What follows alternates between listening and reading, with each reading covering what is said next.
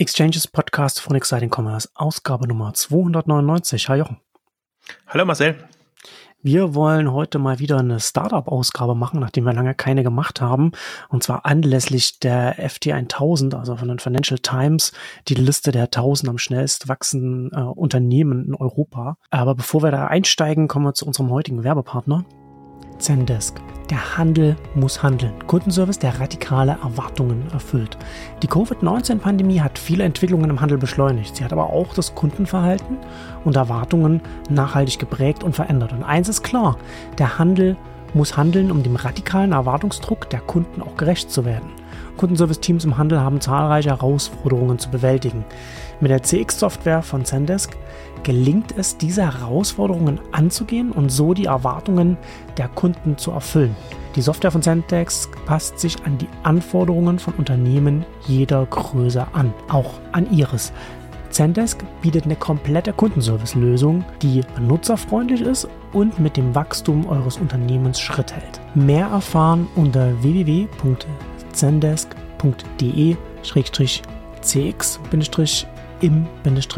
www.zendesk.de-cx-im-einzelhandel. Zendesk zusammengeschrieben Z-E-N-D-E-S-K www.zendesk.de. Den Link packen wir dann auch nochmal in die Shownotes. Zendesk, Kundenservice, der radikale Erwartungen erfüllt. Ja, die FD1000, das ist ja schon eine sehr interessante Liste. Da gehen wir gleich noch ein paar ausgewählte äh, Unternehmen gehen wir durch. Du hattest auch äh, einen Beitrag, zumindest ich habe einen Beitrag habe ich nur gesehen über, über Whisky.de in Whiskyzone. Whiskyzone sprechen wir dann auch noch nachher noch noch kurz drüber. Da hast du das ähm, quasi zum Anlass genommen, die FD1000, um über die die Whisky-Shops äh, kurz zu schreiben. Wir wollen heute noch ein paar verschiedene durchgehen, aber vielleicht äh, am Anfang noch so ein bisschen eine grobe Einordnung, was was wir hier überhaupt machen, heute machen wollen, warum man sich das anhören sollte und was, was überhaupt die FT1000 sind die 1000 wachstumsstärksten ähm, Unternehmen in Europa. Nicht nur Internet, sondern ganz, ganz allgemein. Und nicht ja. alle sind vertreten, sondern ich glaube, das war so eine Mischung aus äh, freiwillig gemeldeten Umsätzen und äh, bestätigten Umsätzen. Aber man hat den Eindruck, dass die Umsätze valide sind. Und ich fand sie halt sehr spannend für dieses Jahr, also für 2020 und für 2021 sind sie ja super spannend, weil die ganzen ähm, Aufsteiger eigentlich die Online-Händler waren. Und deswegen hat die Liste noch nie so viele Online-Händler oder Online-Anbieter drin gehabt. Und ähm, du siehst halt sehr schön auch die, die Sprünge und zum Teil waren sie in den Vorjahreslisten schon drin. Also kannst du wirklich auch schon mal eine Zeitreihe machen. Eigentlich von Unternehmen, die man sonst nicht so am Radar hat.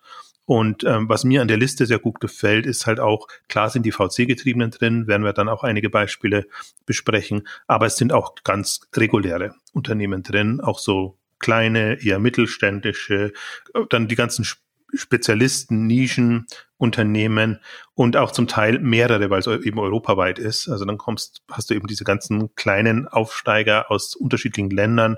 Also da kann man sich ähm, Stunden, um nicht zu sagen Tage, ähm, darin vertiefen, um da was abzuleiten. Also die, die Datenbasis ist relativ schwach, weil es im Grunde gibt es nur die Umsatzzahl, die Mitarbeiterzahl und das Ranking oder die Kategorie, in der sie eben zu finden sind.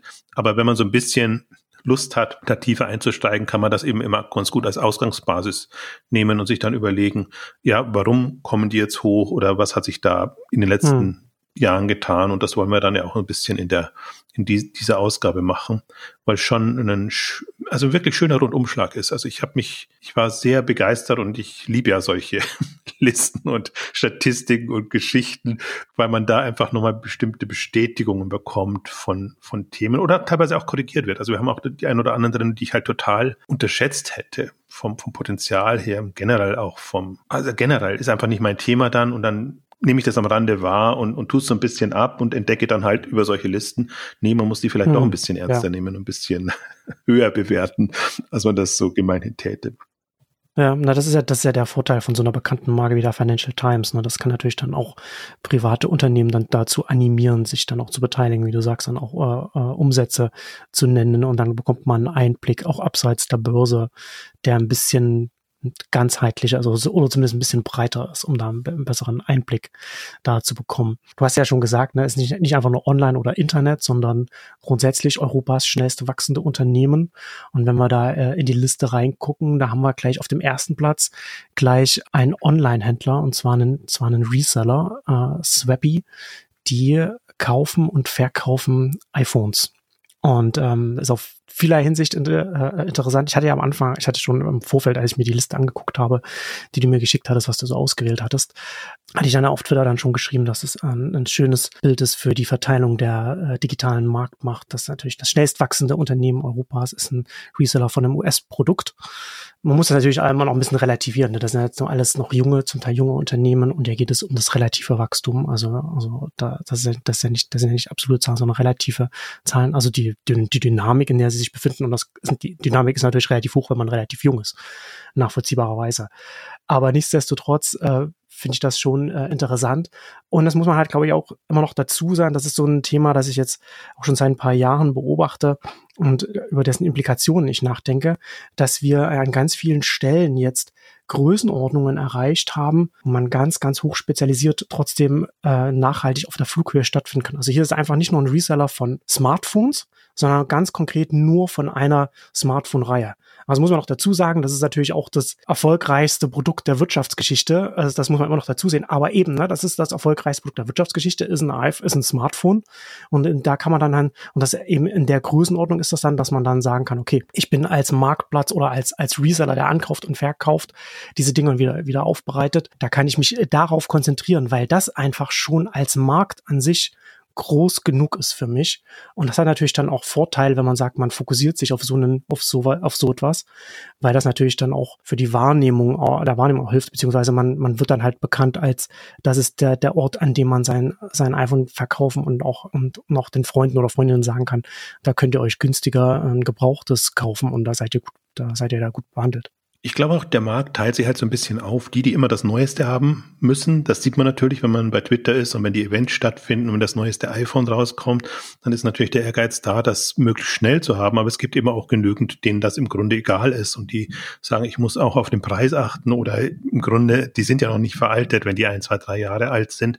Ja. Und der, das ist tatsächlich das, das Faszinierende. Die sind jetzt innerhalb von fünf, sechs Jahren seit dem Start auf 100 Millionen Umsatz gekommen, ähm, eben nur mit Smart, äh, mit, mit iPhone an und Verkauf. Sind aufgetaucht jetzt am Radar eigentlich jetzt nicht über die Liste, sondern über eine große Finanzierung, die sie jetzt auch nochmal bekommen haben. Also, und der Markt ist ja relativ um, dachte man ja schon besetzt. Also es gibt ja schon Anverkauf, An- und Verkauf von Geräten, An- und Verkauf von Medienprodukten, jetzt kommt Mode und im ganzen Reselling-Bereich tut sich ja oder Recommerce-Bereich tut sich ohnehin ja. unheimlich viel. Auch in der Liste sind unterschiedliche Anbieter dann auch tatsächlich drinnen. Aber das ist schon ja faszinierend. Ich finde es aus, aus mehreren Gesichtspunkten faszinierend.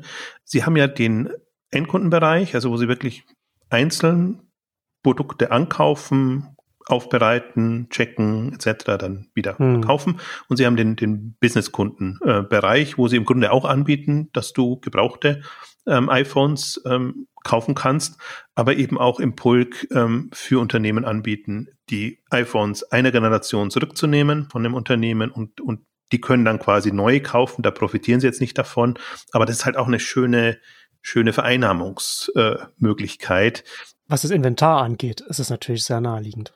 Ja, und, und das ist halt, das als Service. Und wir hatten ja immer wieder jetzt in, in, den, in den Ausgaben ist es angeklungen, gerade in dem, in dem Recommerce-Segment tut sich auch sehr viel, was Geschäftsmodelle angeht. Dann gibt es eben andere Anbieter, die in, in ein Mietmodell reingehen, die sagen, ich habe die Ware und sobald ich das einmal zurückgenommen habe im Mietmodell, ist es ein gebrauchtes, also kann ich das auch mit, mit anderen Abo-Mietmodellen etc. anbieten. Macht jetzt zwar nicht unbedingt, ähm, aber ähm, ist, ist eine Option bei einer so einer spezialisierten Geschichte. Und ähm, insofern finde ich das schon auf, auf vielfache, vielfache Hinsicht bemerkenswert. Das Bemerkenswerte ist eigentlich, dass so eine Liste eigentlich einen, einen Online-Händler-Anbieter anführt. Also hätte ja auch hm. irgendein x-beliebiges sein, aber es passt so gut in dieses Jahr rein. Das war das erste Corona-Jahr, ähm, dass tatsächlich da dann auch ein Online-Anbieter, Online-Händler der Top-Player ist und natürlich auch entsprechend gefeatured wird was ihnen nochmal zugute kommt. Wobei die Zahlen wirklich, äh, das, die sind absurd, weil das war wirklich noch so ein Anfangsjahr. Also deswegen die Quote, da sprechen wir auch jetzt nicht über die Wachstumsraten, wir sprechen eigentlich immer über das Umsatzniveau und so ein bisschen die, die Relevanz und, und, und das Geschäftsmodell. Also schon ähm, wirklich ein bemerkenswerter Player jetzt aus Marktsicht und aus, aus den Möglichkeiten, weil ich es ähnlich sehe wie du. Diese Spezialisierung bietet unheimlich viele Chancen leider jetzt nicht so viele Möglichkeiten. Da werden wir hoffentlich das ein oder andere Beispiel haben, wo man sich was abschauen kann und wo man sagen kann, okay, das ist jetzt strategisch relevanter. Ähm, aber ich bin äh, nach wie vor auch immer noch begeistert von, von neuen Geschäftsmodellen und und neuen Möglichkeiten, die einfach die ja, Online-Mobile-Welt bietet. Ja, denn äh, das nächste Unternehmen, über das wir reden wollen, äh, geht auch nochmal äh, oder macht auch ein Modell, das ich jetzt auch schon von einem anderen gesehen habe. Ich habe ja ich weiß nicht, ich weiß nicht, inwiefern ich jetzt bei, bei Instagram da in irgendeinem Schattenpublikum oder was ich gelandet bin oder was ich da mal draufgeklickt habe, aber auf Insta werde ich jetzt, werde ich in den Stories und im Feed werde ich jetzt konstant mit irgendwelchen Lebensmittellieferdiensten äh, beworben. Wahrscheinlich, weil ich auch in Berlin und Prenzlauer Berg bin und alle hier sind. Aber da habe ich auch schon einen gesehen, der, oder beziehungsweise, und habe die dann auch mittlerweile in meinem überbordenden Ordner auf dem iPhone auch alle drauf und gucken mir das an. Und da habe ich auch einen Anbieter, der auch gerettete Lebensmittel, ja? also Lebensmittel, die in den Supermärkten nicht mehr verkauft werden oder nicht oder nicht mehr reingenommen werden oder die sie von die sie von den Ketten übernehmen oder oder wie auch immer, die äh, vielleicht früheres Verfallsdatum haben oder welche Gründe es auch immer dafür geben kann, die dann da verkaufen. Und so einer haben wir jetzt ja auch in der Liste und zwar Mutatus, Mutatus würde ich mal sagen, keine Ahnung, wie man wie man es ausspricht, äh, 70 Millionen Euro Umsatz und die auch, ne, rette Lebensmittel, spare Geld.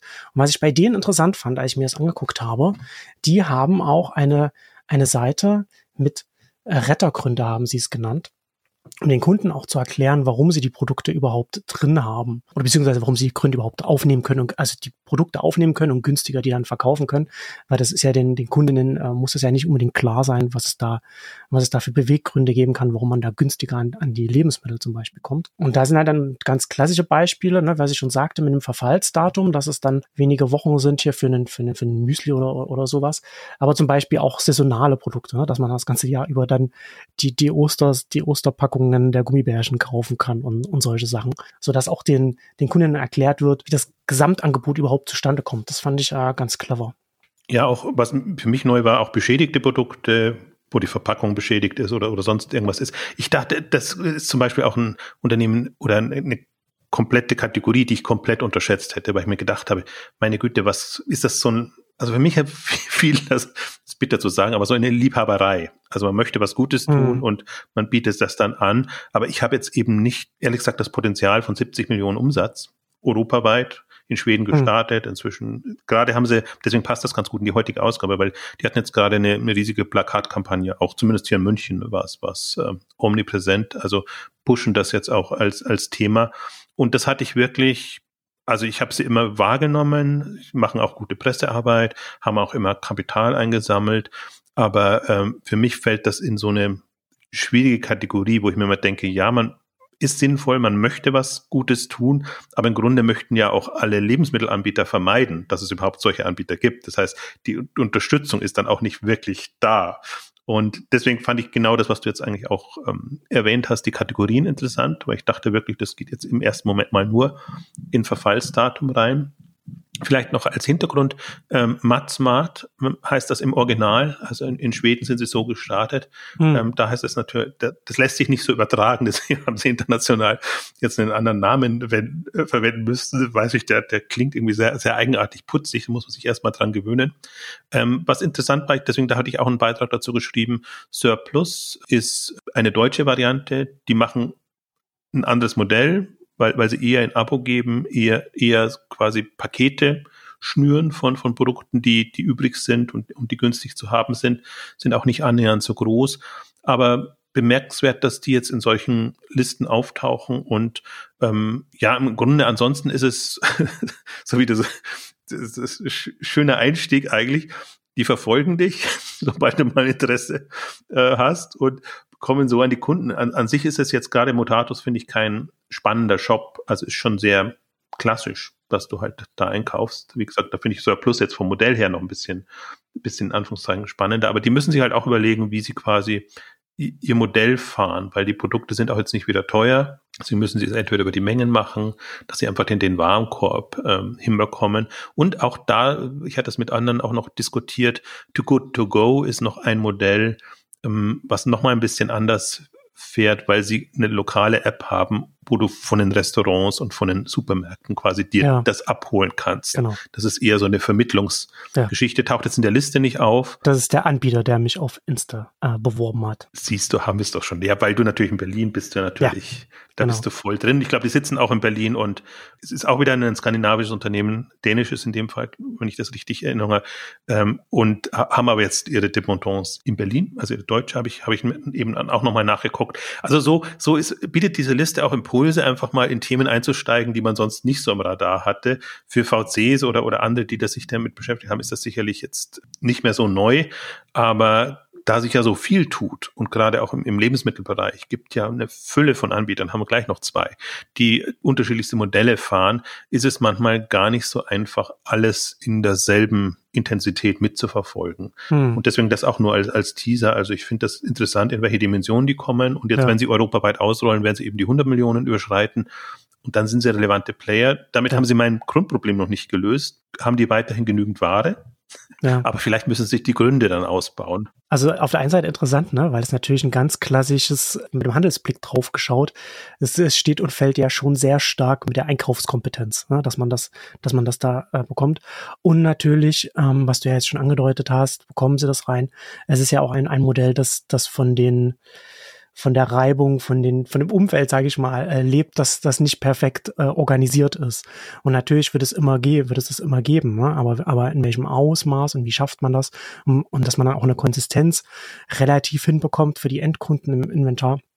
Das ist schon, das ist schon eine Herausforderung, aber das ist schon so groß, also das ist, das ist schon interessant, ne? weil natürlich das, weil es ja auch bedeutet, dass man dann auf, auf einer bestimmten Größe, wenn man dann halt ja auch die Default-Anlaufstelle äh, wird für jetzt äh, Supermärkte oder vielleicht auch, auch keine Ahnung, ne, Quick Commerce und so etwas, ne, wo, wo man halt auch, auf, wo man auch ganz stark auf dem Platz auch gucken muss in seinen kleinen Lagerhäusern und so etwas, dann wird man ja schon, auch wenn man groß genug ist, dann wird man einfach die Annahmestelle für Dinge, die, die für diese Anbieter einfach zu teuer sind, um sie da irgendwo, ob es im Supermarkt ist oder im kleinen Lagerhaus vorrätig zu haben.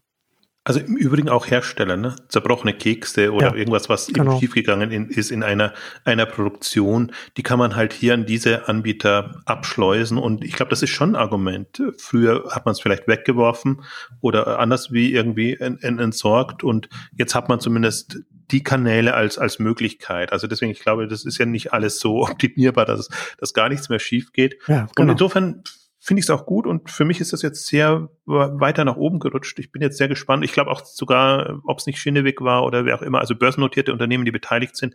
Deswegen bekommt man eigentlich auch immer ganz gute Einblicke. Äh, ich habe es bis jetzt nur ein bisschen ausgeblendet, zu meiner Schande.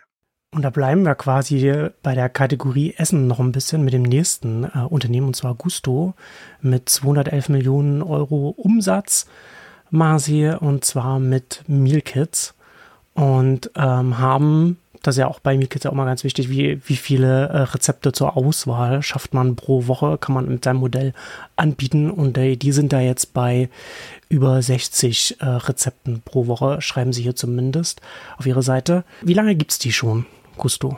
Die gibt's äh, ungefähr so lange wie äh, Marley Spoon. Mit denen habe ich es ja auch so ein ah. bisschen verglichen, also so sieben, acht Jahre. Bei mir aufgetaucht sind sie tatsächlich erst auch wieder über eine große Finanzierungsrunde, wo ich mir auch denke, also was mich im doppelt stutzen hat lassen, jetzt in dem Segment, weil wirklich ich dachte eigentlich, das Thema ist durch. HelloFresh hat den Markt aufgerollt, alle anderen dümpeln so ein bisschen dahin und dann irritiert einen, wenn plötzlich ein Anbieter eine Finanzierungsrunde bekommt und ich sage jetzt hm. mal die Gründe nicht, aber das Interessante ist da, ähm, also die Gedanken, die man sich hat, die man da macht, sage ich jetzt nicht, aber die, das Interessante ist eben, dass man schon die Umsatzdynamik dann auch sieht dass sie halt jetzt, du hast es gesagt, Richtung zwei Millionen oder gekommen sind, auch nochmal in, in, in der Phase. Interessanterweise, Marlo, ich hätte gedacht, die müssten dann besser dastehen, wenigstens als Marley Spoon. Stehen sie aber eigentlich nicht. Die haben jetzt so eine bessere Umsatzdynamik gehabt und ja, also deswegen ist der Markt offenbar noch nicht, das ist noch nicht zu Ende. Also kommen immer wieder neue Anbieter nach. Und ähm, das finde ich schon bemerkenswert. Und deshalb habe ich es eigentlich reingenommen, weil das wirklich so ein, das ist so ein, ja, Hop- oder Top-Markt für mich gewesen in meiner Einschätzung. Ich dachte jetzt eigentlich nicht, dass da noch ähm, sich, sich wahnsinnig viel tut. Und die haben ja schon eine rasante äh, Entwicklung jetzt gemacht. Deswegen müssen auch nicht super tief dann jetzt auf, auf das Thema eingehen, aber nur mal am, am Rande erwähnt, quasi, dass auch so Themen, die eigentlich schon durch sind, nochmal ähm, ja, Chancen haben. Und da äh, bleiben wir noch kurz noch beim, bei, bei Essen und bei Lebensmitteln und kommen zu Everly. Die machen 109 Millionen Euro Umsatz im Jahr. Und das ist Lebensmittellieferdienst. Die sind aktiv in Tschechien, in Frankreich, Italien und Polen ist ein italienisches Unternehmen ursprünglich und ähm, hat früher mal Supermercato 24 ich möchte es nicht italienisch aussprechen, ähm, geheißen und hat sich dann irgendwann in Everly umbenannt und das ist als insofern interessant, weil das so eine Art europäisches Instacart ist, würde ich es jetzt mal nennen. Und das fehlt ja eigentlich noch. Alles, was in Deutschland da gestartet wurde, von Shopwings angefangen, ähm, bis GetNow hat irgendwie nicht überlebt und scheint jetzt so ein bisschen ersetzt zu werden über die Quick-Commerce-Anbieter, aber nichtsdestotrotz äh, sollte man sich das Unternehmen oder das Konzept schon weiterhin noch angucken. Und ähm, Instacart erfindet sich ja gerade so ein bisschen neu.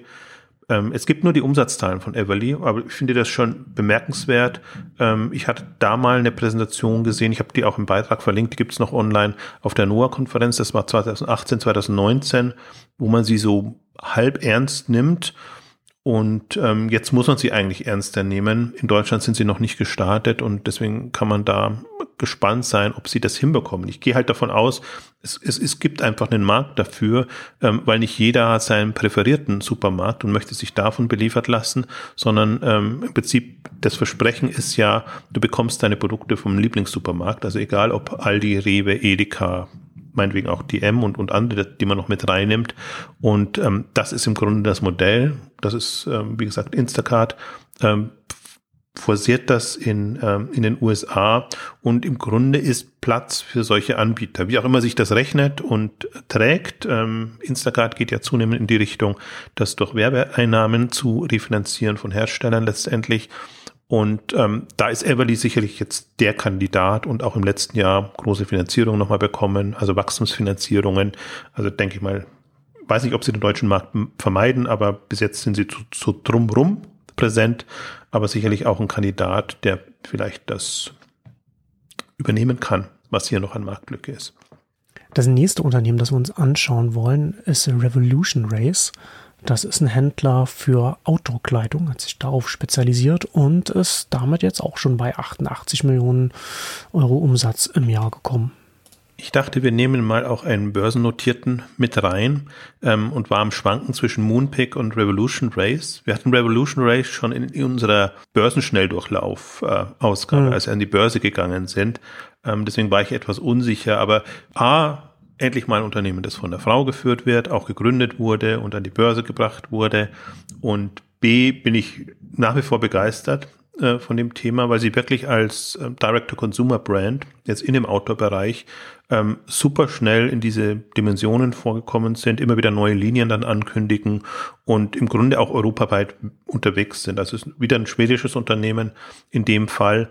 Und das Interessante ist auch, aber ich nehme jetzt mal das als Beispiel heraus, sind auch genügend andere drin, gerade so D2C-Brands, die da hochkommen. Und ich meine, so in zweistellige Millionenbereiche zu kommen, ist vielleicht machbar, aber die gehen ja jetzt schön langsam in, in dreistellige, ähm, was dann ja. schon nochmal eine andere, was die Kür dann ist, sage ich jetzt mal, wo man aber sieht, ja, geht jetzt. Und die, ich bin blick noch nicht so wirklich durch. Also oftmals sind es natürlich dann schon Unternehmen, die auch auf Marktplätzen verkaufen sie kommunizieren das nicht so. Sie kommunizieren immer so, als ob sie das, den ganzen Umsatz über ihren eigenen Online-Shop machen könnten. Ist auch möglich, also wenn sie entsprechend äh, Werbung machen, dich wieder, hm. dich wieder reinzuziehen, dich auf Instagram zu verfolgen, du als großer Outdoor-Sportler. Ja.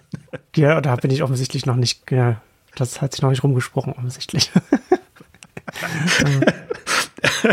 mich können sie da nicht. Mich verfolgen sie immer natürlich deshalb, weil ich darüber berichte. Deswegen habe ich die oft dann mit, mit ihren Produkten und das ist ja noch ein vergleichsweise überschaubares Sortiment.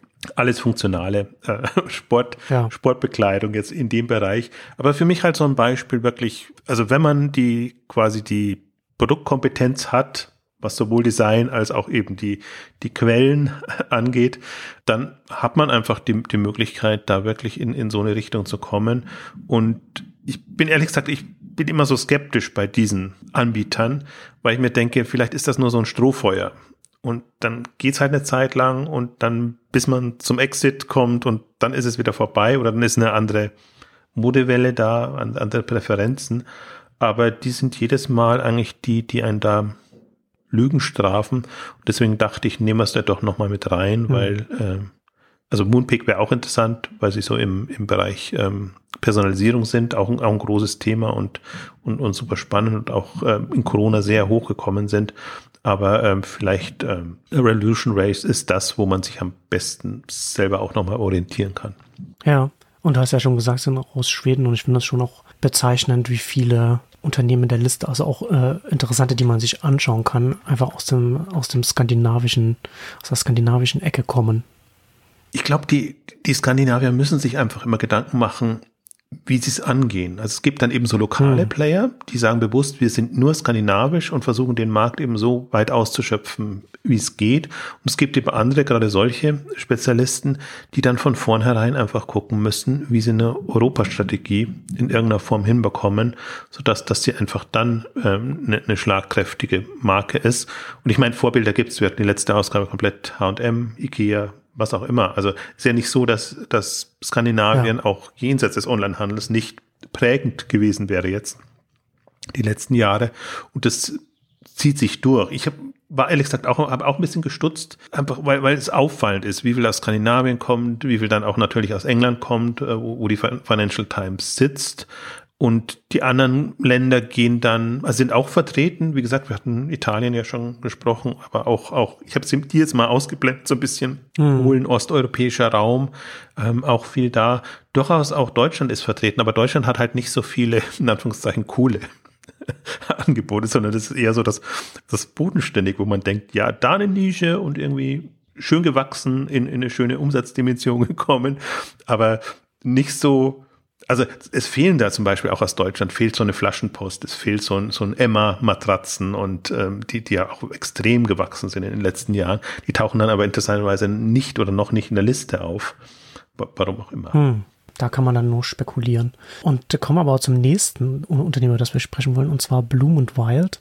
Kommen auf 156 Millionen Euro Umsatz im Jahr und zwar mit ja, Blumenwald, Mitte äh, Blumen. Das ist ähm, auch interessant, dass da, dass, dass man da in der, dass man da einfach in, in diesem Bereich äh, so so groß werden kann.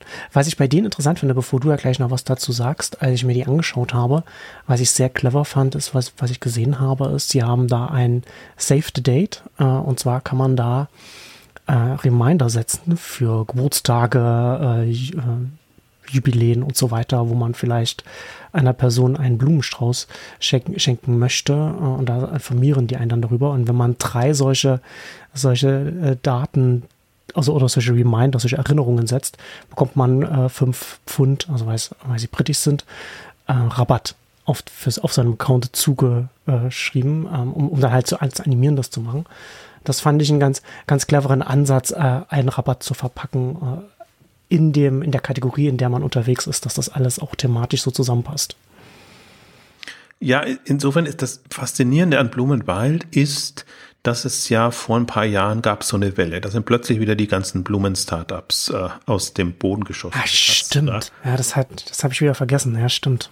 Und die Frage ist ja dann immer, wer setzt sich durch? Blumenwald hm. war so auch unter anderem eine Burda-Beteiligung, also die Teil jetzt auch in England ähm, aktiv waren, also eine internationale Beteiligungsgesellschaft haben.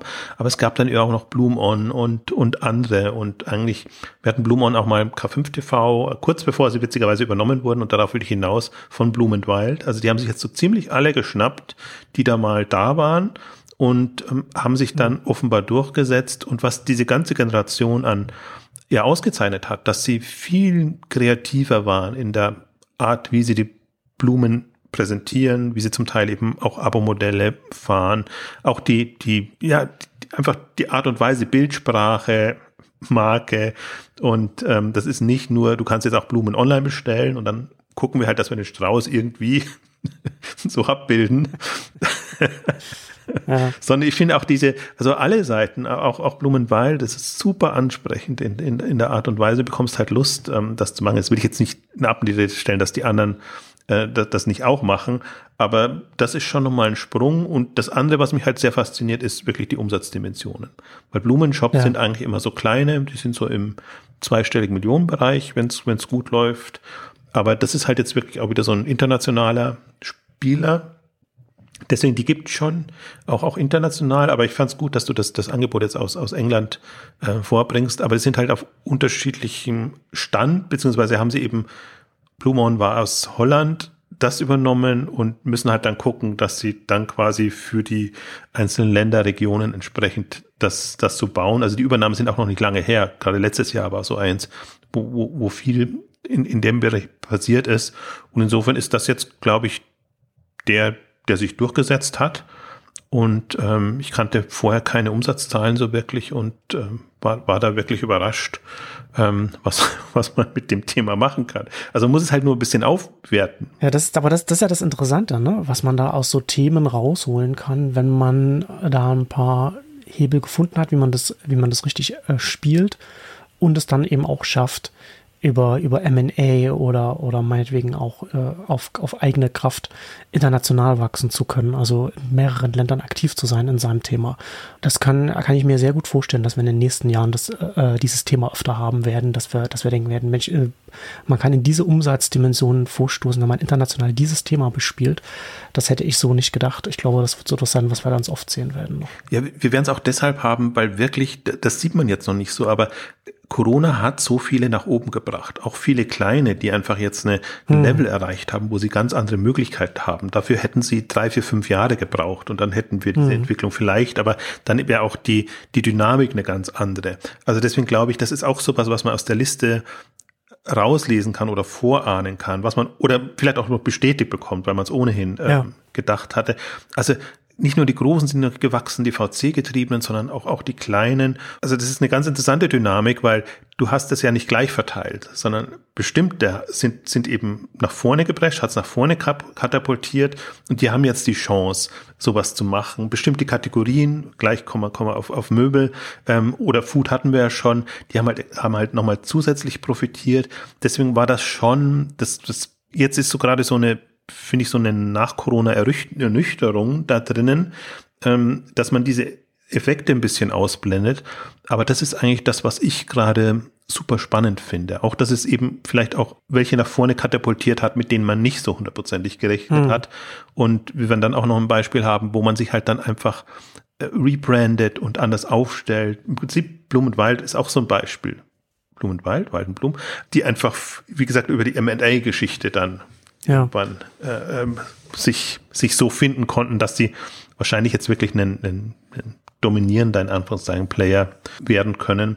Also das sind alles so, so Effekte. Ich bin gespannt auf die nächste Jahresliste, weil das ist jetzt nur quasi das erste Jahr und das zweite Jahr müsste aber genauso dynamisch sein ob da die eben auch wieder auftauchen, die jetzt schon da sind, oder ob da nicht nochmal auch andere ähm, hoch hm, sind. Stimmt. Durch Corona ist das natürlich nochmal eine sehr interessante, ist die, ist diese noch, die Liste noch interessanter geworden, als sie sowieso schon wäre. Und du hast ja schon gesagt, jetzt haben wir, jetzt kommen wir in die Möbelecke und zwar fangen wir mit Belliani an. Die kommen auf 93 Millionen äh, Euro Umsatz und sind, ich habe es nicht gesehen, welchen Ländern sie, aber sie waren auch in mehreren Ländern aktiv auf jeden Fall, als ich sie gesucht habe. Die sind quasi überall aktiv mit, äh, mit überall mit ihrer eigenen Belliani äh, Webshop, Webseite. Bemerkenswerte hier Schweizer Unternehmen. Und die sind ja schon sehr lange sehr umtriebig, also erfahrene Gründer, die vorher Ricardo gegründet haben und jetzt eigenständig Billiani aufgebaut haben, sich da nicht so wirklich in die Karten schauen haben lassen. Deswegen ist es so interessant, jetzt mal Umsatzzahlen zu haben, hm. sondern man sah nur über die Lagerkapazitäten, über die Mitarbeiterzahl quasi, ähm, dass es schon gut läuft. Und insofern auch so ein interessanter Fall, weil das ist jetzt auch ein Player, der halt jetzt über die 100 Millionen kommt und damit schon im, im relevanten Bereich ist, jetzt für die, sage ich mal, in fünf oder zehn Jahren relevanten Online-Möbel-Player. Mhm. Ähm, Im Prinzip. Wobei da natürlich dann auch an der Stelle noch interessant wäre, äh, wie sich das auf die Märkte verteilt, die, die Umsätze. Ja, wobei das ist gar nicht so, glaube ich, gar nicht so wichtig jetzt in dem Fall, sondern ich würde es eher andersrum aufziehen. Äh, wo haben Sie Ihre Läger?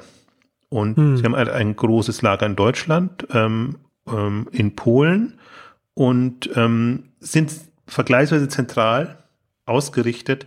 Im Grunde ist es ihnen wurscht. Also sie entwickeln die Märkte natürlich dann schon, aber ich würde die wirklich eher als tatsächlich als europäischen Player sehen, der gar nicht so von von Land zu Land geht. Ich glaube, der Fokus ist schon mit Deutschland. Mir ging es halt eher darum, äh, wie, wie, wie man das ist, ist es jetzt ein Unternehmen, das sehr viel in der Schweiz macht und damit seinen, seinen Umsatz hat und dann in den anderen Ländern ein bisschen aktiv ist?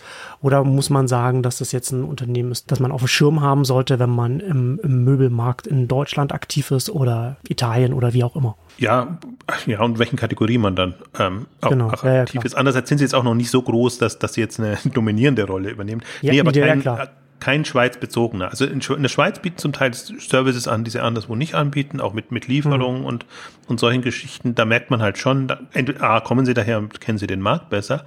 Aber ähm, vielleicht noch zur Historie. Im Grunde sind sie in die einzelnen Länder über Marktplatz gegangen, tun sich inzwischen aber weit weg davon und sagen, nee, also unser Ziel ist es eigentlich, im Grunde Ziel ist es, das nächste IKEA zu werden. Deswegen eigentlich Eigenmarken, mhm. auch eigenproduzierte produzierte Ware. Ähm, Sie hatten ja den Glücksfall, ich glaube, ich habe es in einer oder anderen Ausgabe auch schon erwähnt, weil wir sie im K5 TV auch hatten, dass Sie ihre Lagerkapazität genau vor Corona schon ausgebaut hatten, so dass Sie die Ware drin hatten und dann Gas geben konnten. Und das ist ein Effekt jetzt sicherlich auch. Ja. Aber auch seitdem haben Sie ihre, ihre Kapazitäten nochmal ähm, stark erweitert. Und sie verkaufen ja keine Kleinmöbel oder so. Also das sind Gartenmöbel, das sind wirklich schon, schon riesige Stücke. Und ja. das ist kein einfaches Geschäft, was, was sie da betreiben. Deswegen denke ich mir, also ich hatte sie eben im Auge, weil ich, weil ich mag auch Steffen Wittmer, also der das ja auch nach außen hin vertritt und, und der einfach so diesen, wie soll ich sagen, ähm, bescheidenen, aber ambitionierten Unternehmertyp repräsentiert. Aber wie Sie gesagt, sich halt nicht so in die Karten lassen schaut, dass er jetzt sagt, na, wir wollen jetzt, äh, keine Ahnung, bis äh, 20, so wie Mate.com zum Beispiel das macht, die Umsatzmilliarde muss dann fallen, die 100 Milliarden muss, 100 hm. Millionen muss dann fallen. Sie haben keine Kapitalgeber drin, deswegen sind Sie da etwas ähm, verschlossener als, als so manche andere. Was heißt keine Kapitalgeber? Sie haben das aus Alles eigenfinanziert. Eigenmitteln, also, also eigenfinanziert von den Gründern sozusagen. Okay. Ja, was mich dann immer stutzen lässt, weil im Grunde aus dem Cashflow kannst du nicht. Ja, das ist ja echt Wahnsinn, das bei der, bei der Kategorie. Ja, und das ist das ähm, eigentlich das Phänomen daran. Also wie gesagt, sie hatten schon mal einen Exit hinter sich. Also das ist jetzt sicherlich so, dass, dass vielleicht Mittel auch, auch da sind oder mehr Mittel auch da sind, aber dieses Investitionsvolumen, was, was sie haben und auch die Dynamik und wie gesagt, die Waren müssen vorfinanziert werden, wenn sie die selber ja. produzieren lassen und, und, und, und vereinnahmen. Also deswegen, ich da würde ich, würde mich sehr gerne irgendwann mal Geschäftsunterlagen, Börsenunterlagen oder was auch immer interessieren, weil es halt vom mhm. Modell her anders. Im Prinzip haben wir einen, einen ähnlichen Fall mit Mate.com, bisschen anders aufgestellt, äh, anders, aber das, die waren halt VC finanziert. Also da ist das alles äh, irgendwie nachvollziehbarer. Da ist es auch jetzt kein so, da interessiert es mich auch gar nicht so sehr, weil da weiß ich dann grob, was, was drin steht. Aber ähm, das finde ich, also wenn das alles so ist, wie es wie es beschrieben ist, ist das hohe Kunst mit da in diese Dimensionen zu kommen. Deswegen wollte ich es auf jeden Fall auch nochmal hier, hier mit reinnehmen. Wir haben zwar viel Möbel gemacht und, und, und das taucht immer wieder auf, aber der Möbelmarkt ist halt auch super spannend, weil sich jetzt da eben viele kleinere auch nach vorne katapultieren konnten. Und dann hm. sieht man also, entweder sind es Übernahmekandidaten, gehe ich jetzt hier gar nicht so sehr aus, oder sie schaffen es selber, dann sind sie halt relevanter Player äh, irgendwann. Und das Faszinierende an Belliane ist wirklich, ich glaube, dass sie europäischer aufgestellt sind, zum Beispiel als einen Home24 oder Westwing, die halt dann sechs, hm. sieben Länder haben. Und das ist es. Ich glaube nicht, dass Belliani da so sehr ähm, unterscheidet und damit haben sie aber auch das Potenzial, da richtig groß hm. zu werden. Ja, interessant. Ja, wobei natürlich dann die Frage ist, ob, welcher Größe man dann noch wirklich nur aus eigener Kraft äh, da wirklich so Gas geben kann und das dann vielleicht ja, irgendwann sinnvoll wird. Wenn man schon groß ist, kann man ja eigentlich auch zu guten Konditionen, wenn man, wenn, wenn das alles läuft, auch Fremdkapital aufnehmen, aber das stimmt, wenn aber vielleicht so eine Entscheidung der Gründer ist, das nicht zu machen, kann das natürlich auch etwas sein, wo man sagt, okay, das ist jetzt unser kleines Online-Familienunternehmen quasi, das wir jetzt aus eigener Kraft einfach so nach unserem eigenen, nach unserer eigenen Geschwindigkeit aufbauen. Nee, ich glaube, das ist gar nicht so der Punkt, sondern tatsächlich will man sich reinreden lassen. Sobald man jemanden reinnimmt, auch mit, nur mit 20 Prozent oder 25 Prozent, hat man die Probleme und ist nicht mehr hm. in Anführungszeichen so eigener Herr im Haus, wie man es wie man's unabhängig ist. Und ich glaube, das ist ja. Aber deswegen meinte ich ja zu, zu den besten Konditionen, wenn man dann schon auf einer, auf einer Höhe ist. Aber klar, das ist natürlich dann immer so eine Frage, äh, inwiefern man das das möchte, was man machen möchte. Das ist auf jeden Fall, also finde ich auf jeden Fall sehr interessant, dass sie das, dass sie das geschafft haben, bis hierhin zu kommen. Das Hop oder Top, das sieht man an, an Lampenwelt, im Prinzip so ein ähnlicher Fall, ähm, hm. die da in ihrer Nische hochgekommen sind und den halt irgendwann da mal Private Equity reingenommen haben. Man sieht halt, was dann passiert. Dann wird das, werden die Gründer ausgetauscht, äh, es kommt professionelles Management, das dann hm. wächst, dann kommt M&A dazu und dann ist der Weg vorgezeichnet.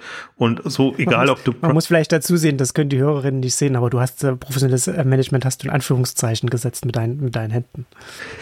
So stimmt, habe ich, hab ich, habe doch auch äh, Pause Deswegen, gemacht. Ich habe das kurz noch hier, kurz noch dazu gesagt. Ja. Aber das konnte man sich vielleicht auch denken. Ja. ja. Es gibt einfach zwei Wege, die sind vorgezeichnet. Du gehst die Private Equity Schiene oder du gehst die hm. VC Schiene. Und wenn du lange genug in der Branche bist, weißt du, was dann kommt.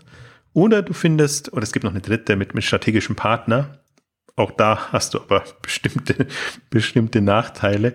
Und ähm, im Grunde, ich habe hohen Respekt, also wenn man das so wirklich eigenständig aus eigener Kraft machen kann, ähm, das ist halt, also hast du volles Risiko natürlich selber, aber das ist äh, super angenehm, weil, weil du es gestaltest und du machst es so, äh, wie du es für richtig hältst. Ja. Also da hohen Respekt. Nee, wenn das, wenn das klappt, absolut. Also ist, ich, ich bin halt nur überrascht, dass man es dass in der Kategorie geschafft hat. Also da muss man echt Respekt zollen. Kommen wir noch zu einem Möbelunternehmen und zwar zu Mix, Mix, ich weiß nicht, wie man es ausspricht, MYCS. Wir verlinken die dann alle auch in den Shownotes in, in, auf Exciting Commerce da und, äh, und, und listen die da auf und da kann man sich das dann auch nochmal alle separat nochmal angucken. Also Mix auch Möbel, kommen auf 40 Millionen und zwar äh, individuell konfigurierbare Möbel, also customized, angepasst, wie auch immer man es nennen möchte.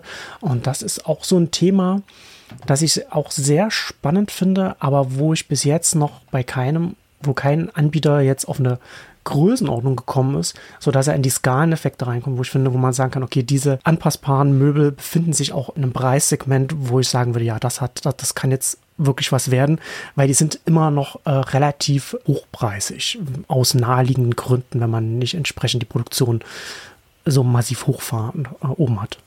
Das stimmt, wobei noch im Rahmen, finde ich jetzt in dem Fall sogar. Also da bin ich eher, also was heißt nicht eher, sondern da beeindruckt mich tatsächlich die Dimension. Also gerade von den individualisierbaren, da bin ich schon mhm. immer, denke ich mir immer, okay, wenn die über, wenn die zweistellige Millionenumsätze kommen, dann ist das schon mal nicht schlecht. Und ja. beim Mix, und das ist jetzt eben die bestätigte Zahl, da hat mich eigentlich tatsächlich erstaunt, weil da sind sie vor manch anderem Möbelhändler der ganz klassische Möbel verkauft und, hm. und, und sich da eigentlich eher, eher schwer tut.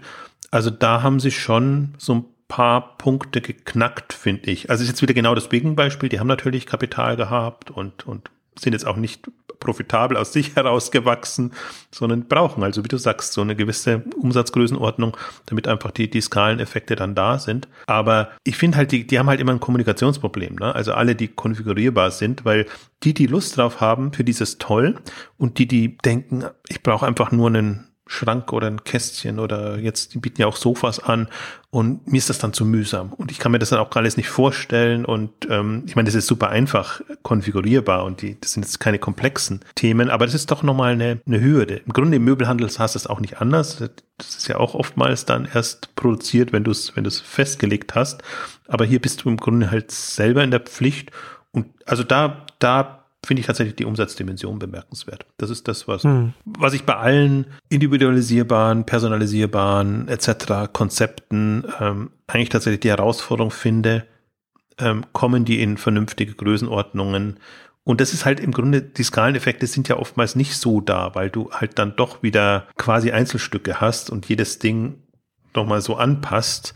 Also die nehmen jetzt mit vorgefertigten Teilen, da ist ein bisschen, bisschen anders, aber. Ja, ja, das, ja, gut, das ist halt eine Frage, wie dann die Produktionslinie dann, dann umgesetzt ist, aber die ähm, anpassbaren Regale zum Beispiel, das kann man sich ja schon sehr gut standardisiert vorstellen, wie das, wie das dann umgesetzt, das umgesetzt wird. Also da ist, glaube ich, schon sehr viel Potenzial in, in einer äh, Massenproduktion, sage ich jetzt mal, in, im Rahmen dieser, dieser Anpassung, die ja dann, weiß ich nicht, wie viele Kombinationen hat, aber die sind ja endlich da bin ich jetzt verfolgt worden, also nicht, weil ich der Typ bin, sondern weil ich hm. ihn halt angeguckt habe und dann wirst du ja wirklich überall verfolgt und dann werden dir halt auch so verführerische Angebote gemacht und mit Preisnachlassen etc. arbeiten die natürlich hm. auch, wo du dann mal reingehst und dann habe ich tatsächlich mal mir das angeguckt und ähm, das, ich finde immer für mich ist immer super schwierig, das sich vorzustellen. Also gerade wenn du dann einen günstigeren Preis hast, denkst du dir, okay, ist, ist das jetzt, ist das jetzt so Mini-Teile? oder, oder äh, ist das tatsächlich, äh, hat das eine relevante Größenordnung? Dann sieht man halt schon, das waren jetzt in dem Fall, also mich haben Schränke verfolgt und äh, weiß nicht, warum, wie ich, warum ich der Schrank Das wäre doch ein schön, schöner Episodentitel eigentlich. Mich haben Schränke verfolgt. Hm. Ja, ja, genau, wenn wir auf Klicks an, anlegen würden. Und dann sieht man halt, also so und so viele, was weiß ich, Seitenwände, Türen, Schübe und Sachen. Mhm. Also dann, dann ist, ist schon klar, im, im Lager ist es dann runtergebrochen und dann kannst du es dann entsprechend äh, machen.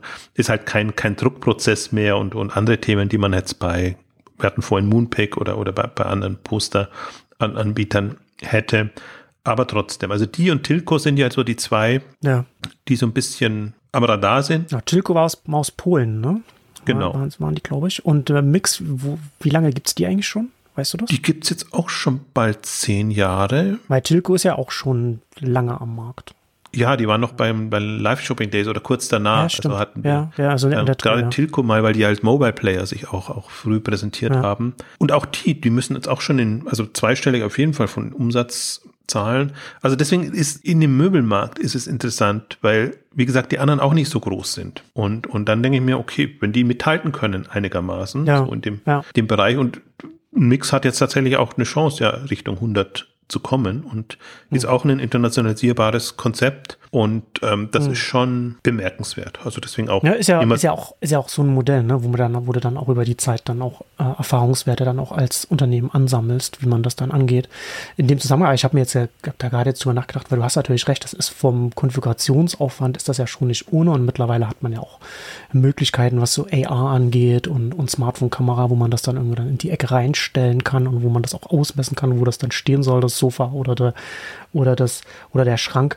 Aber vom, vom Modell her fände ich es fast äh, spannend, wenn so ein Anbieter, gerade wenn er jetzt schon in der Größenordnung ist, und das sind ja dann auch zum Teil, das sind ja dann auch schnell große Warenkörbe, sage ich jetzt mal, wenn man so ein, so ein Regal oder so etwas bestellt. Aber quasi so ein InDesigner-Outfittery-Dienst quasi für, für so selbst konfigurierte Möbel, dass man sagt, okay, hier ist hier ist vom, von der, über die App die ausgemessene Ecke, hier ist ein Foto von dem, von dem Wohnzimmer und jetzt äh, stellt dir der äh, äh, Inneneinrichter, ein, die Einrichterin jetzt die perfekte Einrichtung zusammen, die dann genau reinpasst und schön aussieht. Ich meine, das wäre halt das, weil ich bin ja so angetan von, von Westwing Studio. Das ist ja der, der hm. Einrichtungsservice jetzt mit dem neuen Namen. Wenn sich quasi ein Westwing Studio öffnen würde, und sagen würde, nicht nur jetzt aus dem, aus dem Westwing-Sortiment, mhm. sondern äh, eben solche Spezialanbieter auch in irgendeiner Form integrieren ähm, würde, dann, dann wäre das nochmal ein komplett anderer, anderer Ansatz. Und dann wäre das, ähm, also vielleicht auch nochmal eine, eine, eine Startup-Idee. So, jetzt momentan wird es ja immer on top gemacht, ähm, aber kundenseitig äh, willst du es ja im Grunde nicht on top, dass du nur von einem Abhäng Anbieter abhängig bist, sondern wäre es halt schön, wenn du so deinen Präferenzen gemäß mhm. das hinbekämst, auch deiner Preislage. Ähm, ja. entsprechend. Ne? Also das ist auch noch, finde ich, großes Potenzial. Ich meine, jetzt die Aussage ist natürlich immer, ja, dann kommt noch mal in unsere Läden und dann bekommt er die ganze Beratung und alles drum und dran. Aber ich glaube, dass sich da Lösungen rauskristallisieren werden, das ist ja auch was, was Stefan Smaler immer sagt in den Interviews, das ist ja alles noch nicht so weit oder das gibt schon so lange, aber es ist trotzdem noch nicht so weit und wenn dann nicht so, dass es von den Kunden akzeptiert wird, jetzt mit, mit Augmented Reality und diese ganzen Geschichten. Deswegen glaube ich auch zum Beispiel, dass so ein Wesping Studio ein guter Zwischenschritt ist, um, um gemeinsam mit, dem, mit den Kunden dann was zu machen. Aber ich gebe dir recht, also gerade individualisierbare Geschichten wären da nochmal viel, viel spannend oder mindestens so spannend als Ergänzung. Dass du einfach sagst, okay, ich will da meine eher günstigen, schön aussehenden günstigen Geschichten und habe dann halt so eine, eine Ecke oder ein Thema, ähm, wo, wo ich einfach eine, eine, eine andere Lösung brauche. Also wie auch immer das dann weitergeht. Also es sind ja auch alles M&A-Kandidaten zum Beispiel, ne, die, über die wir jetzt sprechen. Die einen ist ja nicht so, dass die, ja dass die den Durchmarsch haben, sondern die tauchen jetzt am Radar auf und gucken einfach. Entweder sie ähm, sammeln Geld ein oder schaffen es von alleine oder schließen sich mit anderen zusammen. Also im Grunde ist es ja auch, ähm, wie gesagt, ich weiß nicht, wie die dazu genötigt wurden, ihre Umsätze zu veröffentlichen, aber sobald du ja das ein bisschen öffentlicher machst, bist du ja immer auch ein Kandidat um für, für, für den nächsten Schritt. Ja. Deswegen bin ich da auch nochmal interessant. Da können dann, können dann die E-Mails und die Telefonate aus verschiedenen Richtungen reintrudeln. Wenn man da, äh, wenn man das macht. Genau.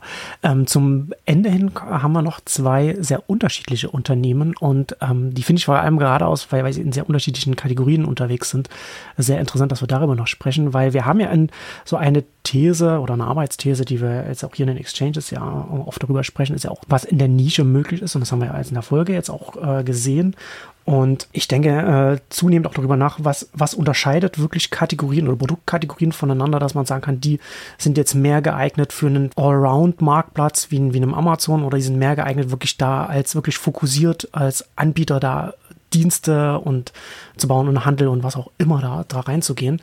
Und die erste Kategorie, über die wir jetzt sprechen, da hätte, würde ich jetzt eher sagen, die ist jetzt nicht so super äh, geeignet, um da wirklich fokussiert als Händler reinzugehen. Und zwar, ja, Grillfürst, da weiß man schon, worum es geht, ums, ums Grillen. So ähnlich wie, wie, wie Matratzen. Ne? Wie oft kauft man Grill und wie viel, wie muss man da wirklich auf dem Laufen sein? Also vielleicht gibt es da wirklich Grill-Nerds, die dann alles kennen. Also zum Beispiel fand ich hier schon ganz interessant. Entdecken Sie unsere Markenvielfalt zum Thema Grillen. Und da sind dann alle, ich nehme an, alle, alle bekanntesten äh, Grillmarken aufgezählt, von denen ich noch nie gehört habe. Also das kann schon, ist, ja, also ich finde das interessant dass, dass, das, dass das auch hier wieder ein Thema ist. Das funktioniert. Ne? Also wir sind ja bei 38 Millionen Euro Umsatz. Natürlich äh, Grillen ja auch in Deutschland ein Riesenthema mit diesen monströsen Grillstationen, würde ich mal sagen, die man mittlerweile äh, äh, kaufen kann, ob jetzt im Baumarkt oder jetzt hier bei Grillfürst online. Da sind ja auch, das muss man sich, muss sich auch mal angucken, was da, was da für Monster da hier äh, angeboten werden.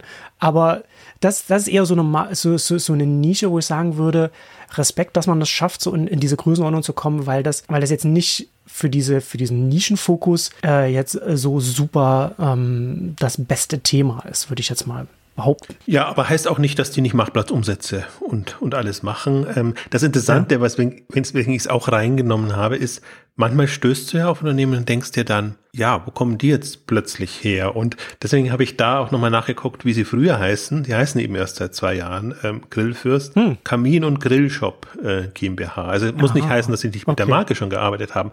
Aber das finde ich halt auch so eine so ein Phänomen, wenn du in eine gewisse Größenordnung bist und wenn du rausfindest, was funktioniert, dann ja. machst du dein Rebranding auch nochmal so und dann wirkst du plötzlich, als ob du, als Grillfürst klingt halt schon wirklich nach, nach äh, Platzhirsch in, in dem Bereich. Deswegen ist hm. interessant, eigentlich die Umsatzdimension interessant, weil sie lässt sich nicht so bestätigen. Sie veröffentlichen ihren Jahresabschlüssen jetzt nicht genau dieselben Zahlen. Deswegen würde ich jetzt nicht bezweifeln, dass die Umsätze so nicht stimmen, aber ähm, das ist, ähm, das ist nicht eins zu eins ähm, verifizierbar.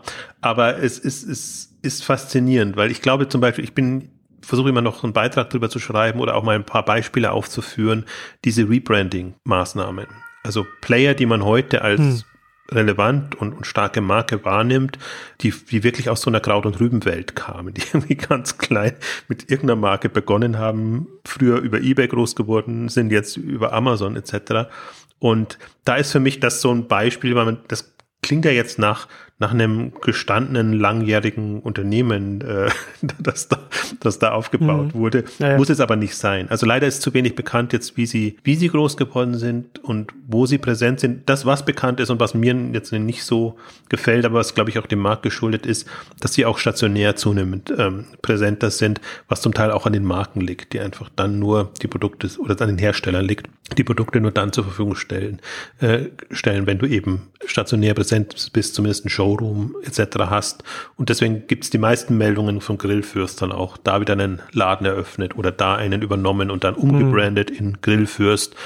Ähm, das finde ich okay. jetzt so das, das weniger Spannende dabei. Also es ist auch so ein, so ein Hybrid, würde ich jetzt nicht sagen, als, als rein Online-Händler aber ist von der Art und Weise, glaube ich, schon ein typischer Fall auch und deswegen gut, gut in der Ausgabe auch, auch untergebracht, hm. oder einfach dann Ach, auch stimmt, siehst. ja. Ich sehe ich sehe auch, die Grillfachgeschäfte sind unten, die Grillfürst-Stores aufgeführt. Bad Hersfeld. Bodensee, Kassel, München, Düsseldorf, Köln, also auch nicht Hamburg. Wahrscheinlich nicht in Berlin, weil da Weber Grills schon mit einem eigenen hm. vertreten ist. ja, die kommen, glaube ich, auch aus, aus eher aus NRW, ähm, aus der Ecke und dann dann ähm, geht es eben da voran. Ähm, aber faszinierend. Also ich finde dieses, dieses Rebranding ähm, toll und ähm, man weiß zu wenig äh, dazu, aber das, da, darum geht's ja genau. Die tauchen dann am Radar auf und man guckt sie sich an und denkt sich dann aber auch, ja, okay, warum nicht grillen als, als Thema, so ein Spezialthema. Also ich zum Beispiel, ich habe jetzt das noch rausgegriffen, weil das noch ein griffiger ist. Wir haben auch Holzbadeöfen und äh, keine Ahnung und Angelbedarf und alles Mögliche taucht da an Spezialisten in der Liste auf. Viel Fahrradfahren natürlich jetzt auch Corona ja, äh, getrieben. Sport, Outdoor, was es alles gibt. Also wir haben jetzt schon eigentlich schon noch eher die griffigeren herausgegriffen, aber das ist schon, ähm, schon faszinierend. Und für mich ist das so ein wirklich ein herausragendes Beispiel. Hm. Ah, hier unten steht 2010. Oder zumindest ist das ja, kann man okay sagen, es ist anders. Und es ist auch interessant. Aber Kamin und Grill, ne? Das nee, äh, 2010, 2022 Grillfürst GmbH. Aber gut, das hat ja nichts zu bedeuten. Das ist einfach nur Copyright, dass sie 2010 dann da armen. Aber was ich interessant finde, ist, dass man, man sieht ja auch, äh, aus welcher Zeit sie auch noch kommen, weil sie natürlich dann auch, die, die äh, Seite ist schon, das ist alles sehr, sehr schön, schön gemacht, aber natürlich hat man dann unten dann noch die, die klassische äh, Keyword, den Keyword SEO Rattenschwanz unten dran hängen, damit man bei Google äh, gut, gut äh, überall bei allen Begriffen dann schön gefunden wird. Das ist natürlich dann der Zeit geschuldet, aus der man, aus der man kommt und mit der man groß geworden ist. Ja. Ist jetzt noch keine Influencer-Brand. Nee, Grillfluencer. ähm, das ist, äh, ja, und dann kommen wir zum, zum letzten Unternehmen noch, äh, und, und zwar nochmal eine ganz andere Kategorie, und zwar Whisky, und zwar Whisky-Zone, die jetzt bei 11 Millionen Euro Umsatz im Jahr liegen, und über die hattest du auch auf Exciting Commerce ja schon geschrieben und mit whisky.de gegenübergestellt, und das ist so eine, und das ist schon so eine, ähm, so eine Kategorie, wo ich sehr viel stärker sehe, dass man da richtig auch in der in der Nische reingehen kann, weil er auch mit, mit Einkaufskompetenz auch, auch ganz stark arbeiten kann und natürlich auch was Whisky.de macht mit den, mit diesen, mit diesen Verkostungen und dem Ganzen, wo man so auch so einen Zugang, auch so eine Community aufbaut und so weiter. Äh, das ist da schon sehr, ähm, finde ich, als auch als als Thema einfach hat das viel Potenzial und ich weiß gar nicht ich habe ich habe Whisky die ist ja schon sehr lange äh, ach du hast ja auch geschrieben ne 94 sind sie, haben sie angefangen also wirklich wirklich schon lange dabei aber ich habe das Gefühl dass die irgendwie so ein bisschen an so eine Obergrenze gestoßen sind, was, was ihren Wachstum angeht. Oder wie siehst du das? Ist ja auch kein Wachstumsthema. Also deswegen dachte ich eigentlich auch, der Markt wäre ja. nicht gesättigt und wie viel Whisky kannst du online verkaufen und wer will sich jetzt gegen so einen Platzhirschen positionieren, also dass man Whisky irgendwie auch anderswo findet und dazu hast, aber jetzt wirklich eine reine Spezialist nur für Whisky, das hat mich schon erstaunt, als ich die jetzt so in der Liste entdeckt habe und dann gehst du natürlich so ein bisschen nach und dann siehst du hm. eben, klar, auch durch Corona jetzt groß geworden, aber im Grunde eine ähnliche Story wie Whisky aus einer Leidenschaft heraus gestartet. Und sie müssen ja immer aus der Not eine Tugend machen. Sie können ja nicht so werben, wie klassischerweise äh, geworben wird. Deswegen haben sie eben diese ganzen Verkostungen, Video und, und, und, und, und solche Sachen. Also jetzt mal, ich meine, bei whisky.de war auch ein Generationswechsel, aber auch tendenziell eine jüngere Generation. Die kommen jetzt eher aus dem Osten nochmal als, als Thema. Und das Phänomen, mich hat das Volumen, also das, der Umsatz, das Niveau beeindruckt und die Dynamik. Und vor allen Dingen mhm. ist es für mich auch so ein Beispiel, wo ich mir denke, das, das werden wir jetzt häufiger sehen. Eigentlich die Möglichkeiten oder die Infrastruktur, die online da ist, die bietet Newcomer die Möglichkeit, sehr viel schneller in diese Umsatzregionen reinzukommen, wie die Pioniere, die einfach sehr mühsam sich den Markt erschließen mussten und ja, ähm, ja. einfach noch gar nicht auch, also von der Nutzerschaft her gar nicht das ganze Potenzial ja. hatten. Ne? Und ja, das zwischen, ist zwischen 1994 und und 2020, 2022 jetzt, da, da liegen, da liegt ja nicht, da liegt nicht eine Welt, da liegen Welten dazwischen. Ja, extrem. Und, also, und die sind schon. Können wir eine ganze Ausgabe könnten wir dazu machen, um da die, um die ganzen Unterschiede da, da äh, rauszumachen zwischen äh, selbst nicht Mitte, selbst Ende der 90er oder Anfang Nullerjahre sowas und so heute. Da könnte man an, an ganz, ganz, ganz, ganz vielen Stellen ansetzen. Ja, ist überhaupt ja. absurd, dass die, dass die 94 schon ihren Online-Shop gestartet haben, ne? aber als Katalog. Muss eine der ersten, ersten Domains gewesen sein in Deutschland, ja. Aber es ist halt auch, äh, deswegen habe ich jetzt auch nochmal die Story nachgelesen. Äh, ich meine, die hatten ja schon mehrere Jubiläen, 20-jähriges, 25-jähriges etc. Ähm, wenn man einfach auch sieht, dass sie eigentlich erst durch Online konnten sie den Gesamtmarkt erschließen. Weil es halt sonst so nischig ist oder über rein Katalog hm. brauchst du halt auch ewig, bis du deine Adressen dann gesammelt hast. Ja, und wo äh. pickst du dir jetzt genau die Whisky-Liebhaber raus? Also das finde ich dann immer sehr faszinierend bei ja, so. Wie erreichst du die? Hm so spezialisierten Kategorien, ähm, dass da hm. einfach der, der Online nochmal sehr schönen Hebel bietet und aber eben auch ja. Newcomer natürlich auf den Plan ruft und ähm, die werden sicherlich äh, genau jetzt untereinander sich erzählen können, was wo die Schwächen des einen und des anderen sind und ob der eine eben nur über Preis verkauft oder was auch immer. Also das äh, das ist ja dann in der Wettbewerbssituation so. Das kann ich jetzt nicht so einschätzen. Ich sehe jetzt auch nur die Umsatz ähm, Dimensionen und sehe aber auch andererseits nicht, dass so ein Unternehmen jetzt enorm viel Kapital hätte. Ne? Die müssen auch aus sich selber heraus wachsen und sind aber jetzt auch. Ab, ab 10 Millionen beginnt ja immer im Grunde die schwierige Phase, was, mhm. was die Finanzierung angeht, die, die Warenvorfinanzierung angeht. Und ich glaube, die waren auch wahrscheinlich selber überrascht, dass sie da jetzt so schnell reingekommen sind, was ja echt eine, eine Dynamik ist, wie sich das ver, verX-facht hat innerhalb von, von wenigen Jahren. Aber deswegen auch so ein schönes ähm, Corona-typisches Beispiel. Die ganze Spirituosen, Wein habe ich ja ein bisschen mehr Einblick, war ja ohnehin ein, ein unheimliches Boom-Thema und ähm, damit muss man erstmal nachkommen. Und, und, und Lagerkapazitäten, generell äh, die Firmenstruktur, Organisation eigentlich so, so hinbekommen, dass man das auch bewältigen kann.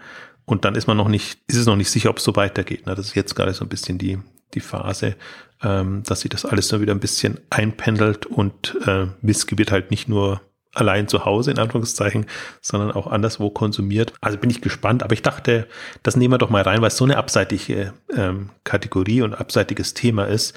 Ähm, ich hatte die anderen Beispiele genannt, hätten wir genauso gut reinnehmen können, aber ähm, interessant auch aus der Wettbewerbssituation. Das gefällt mir eigentlich immer am meisten, wenn man, wenn man Newcomer findet, die mit etablierten konkurrieren. Und wenn man jetzt auch so sieht, die, du hast es eigentlich gut auf den Punkt gebracht, ist ja nicht die nächste Generation, sondern ist im Grunde schon die über, übernächste Generation, die dann quasi ja. mit den, mit den Veteranen, Pionieren oder gegen die antritt. Und auch das werden wir jetzt halt häufiger haben und das werden wir mit dem Mobile-Thema noch häufiger haben oder, also es war ja vorhin ein bisschen rumgeflaxt, Influencer-Thematik, also die, die, die, die Werbekanäle und, und Themen sind halt andere. Und dann kannst Anderes Verkaufsumfeld, ne? Und anderer, anderer Kontext. Da ist dann nicht mehr die äh, SEO-Keyword äh, entscheidend, sondern wie, wie man an die Influencer oder wie auch immer, Instagram oder wie, wie man da stattfinden kann, was man, wie man die Zugänge hat. Und selbst so Facebook-Werbung und so weiter. Ne? Das das diese ganzen, diese ganzen Themen. Um da noch ein Beispiel zu bringen, die jetzt nicht in der Liste sind, aber wo es jetzt gerade tatsächlich für mich jetzt auch zum ersten Mal Umsatzzahlen gab. Snox ist ja immer so eine Marke, die zum Teil über Marktplatz, zum Teil über Influencer groß geworden ist mit äh, ja, Grunde Unterwäsche, also mhm. Socken, mhm. ähm, aber auch, auch andere Unterwäsche, die jetzt über 30 Millionen Umsatz machen und auch super schnell da gewachsen sind, haben jetzt eine erste mhm. ähm, Finanzierung oder ersten Kapitalgeber bekannt gegeben. Also da hat man noch gar kein Gefühl dafür. Man bekommt es zum Teil ein bisschen mit in den Beauty-Brands, die natürlich, also die, ich sage jetzt mal, social affiner sind, aber so eine No-Name-Sockenmarke. Also mit Snox haben sie natürlich jetzt eine, eine in Anführungszeichen Brand. Ähm, also das sieht man eigentlich, was da, was da gerade passiert und, und was da hochkommt und äh, was da wirklich eine andere Gründergeneration macht. Und die sind halt in den 20ern. Hm. Ganz, ganz anders äh, geprägt, auch weniger scheu, bestimmte Möglichkeiten zu nutzen. Und was mir bei Snox zum Beispiel gut gefällt, dieses Opportunistische. Ja, wir, wir wollen, wir können direkt to Consumer, wir, wir scheuen uns aber auch nicht vor Amazon. Wir nehmen auch bei Amazon äh, Fulfillment bei Amazon und, und solche Sachen mit rein. Ne? Wir gucken auch, dass wir über Keywords dann rausfinden, wo Lücken sind und wo man reingehen ja. können, welche Kriterien die Unterwäsche, in Anführungszeichen, sie bei bewusst banal Unterwäsche, haben muss, dass es sich verkauft. Ähm, und, und das ist so eine auch faszinierende E-Commerce-Welt, ähm, die, ja, wir hatten sie in der anderen aus in der vorliegen, also in dieser, dieser, welche Richtung kann man denken, äh, Ausgabe auch gesagt, mhm. ähm, die, die, fallen zum Teil durch alle Raster und dann, dann hat man halt da Möglichkeiten. Es ist nicht klassischer Handel, es ist auch nicht, also ja, da kommt so eine neue Welt und die wird uns auch sehr, also mich zumindest faszinieren, weil, weil ich immer alles spannend finde, was da aus dem Nichts kommt und äh, auch die unternehmerische Leistung so, so bemerkenswert finde, weil das ist ja nicht, das ist ja wirklich mühevoll. Das ist nicht so, dass man einen Geistesblitz hat und dann ist es ein Selbstläufer, sondern das, das ist schon Mischung aus, aus, aus Können, also aus, aus Kunst und hart, harter Arbeit ähm, in, in dem Bereich. Also wollte ich jetzt vielleicht noch ähm, abschließend ergänzen. Wir könnten da, wir könnten da eine 10-Stunden-Ausgabe, glaube ich, machen, wenn wir all die Themen mal durchgehen und versuchen so die Besonderheiten rauszuarbeiten, aber jedem kann man die Liste empfehlen. Von den 1000 sind bestimmt, ich habe es nicht durchgezählt, aber 100, 150 Online-Händler europaweit, leider ein bisschen mhm. in unterschiedlichen Kategorien. Es gibt E-Commerce als Kategorie, es gibt Retail als Kategorie und es gibt äh, zum Beispiel Swappier, was wir am Anfang genannt haben, ist in der Technologie-Kategorie dann drinnen. Und da muss man sich ein bisschen äh, durchfieseln, ähm, äh, aber super interessant, weil man halt endlich mal auch Zahlen hat, die man sonst so nicht bekommt. Und ähm, ja, deswegen glaube ich, lohnt sich das sehr. Ja, auf jeden Fall. Abschließend meine Anmerkung noch als großer Whisky-Fan finde ich, das ist gar kein abseitiges Thema, sondern ein sehr wichtiges Thema. Aber Whisky, Outdoor, jetzt. Nein, Outdoor war gescherzt.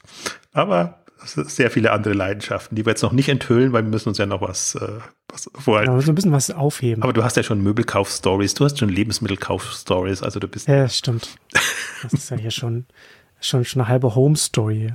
Aber Whisky, glaube ich, war noch nicht bekannt, dass da eine gewisse Affinität da ist. Ja, Steuer, das, das, äh, das ist wahrscheinlich richtig, ja, genau.